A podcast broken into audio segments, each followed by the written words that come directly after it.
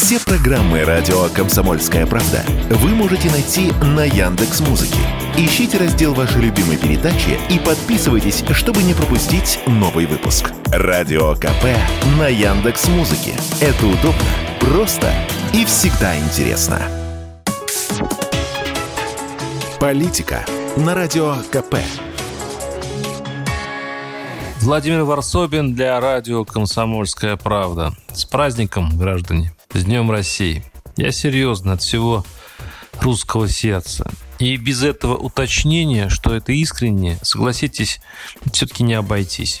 Ведь по данным социологов, каждый третий вообще не считает этот день праздником. А 17% даже не представляет, что празднуют, теряясь в цепочке странных слов. Суверенитет, независимость. Если под елкой мы кричим «С Новым годом!», весной с 8 марта, с начала учебного года с 1 сентября, то 12 июня что обычно говорят? Саркастически. Эй, а от кого независимость? От самих себя?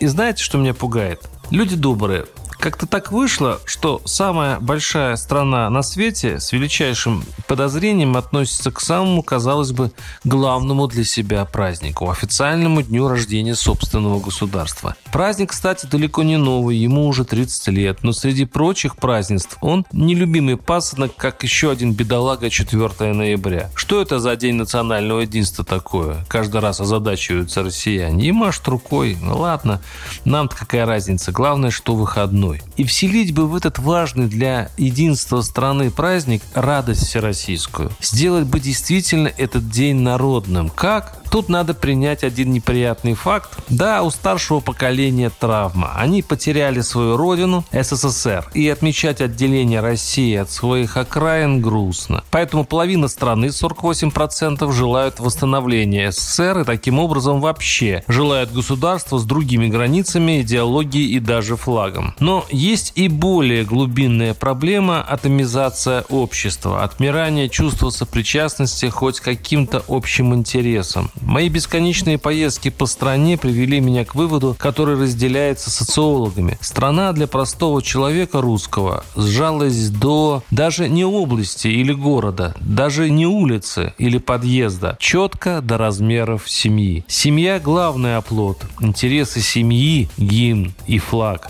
Судьба детей выше всех государственных интересов. Семья лишена идеологии. Она просто есть.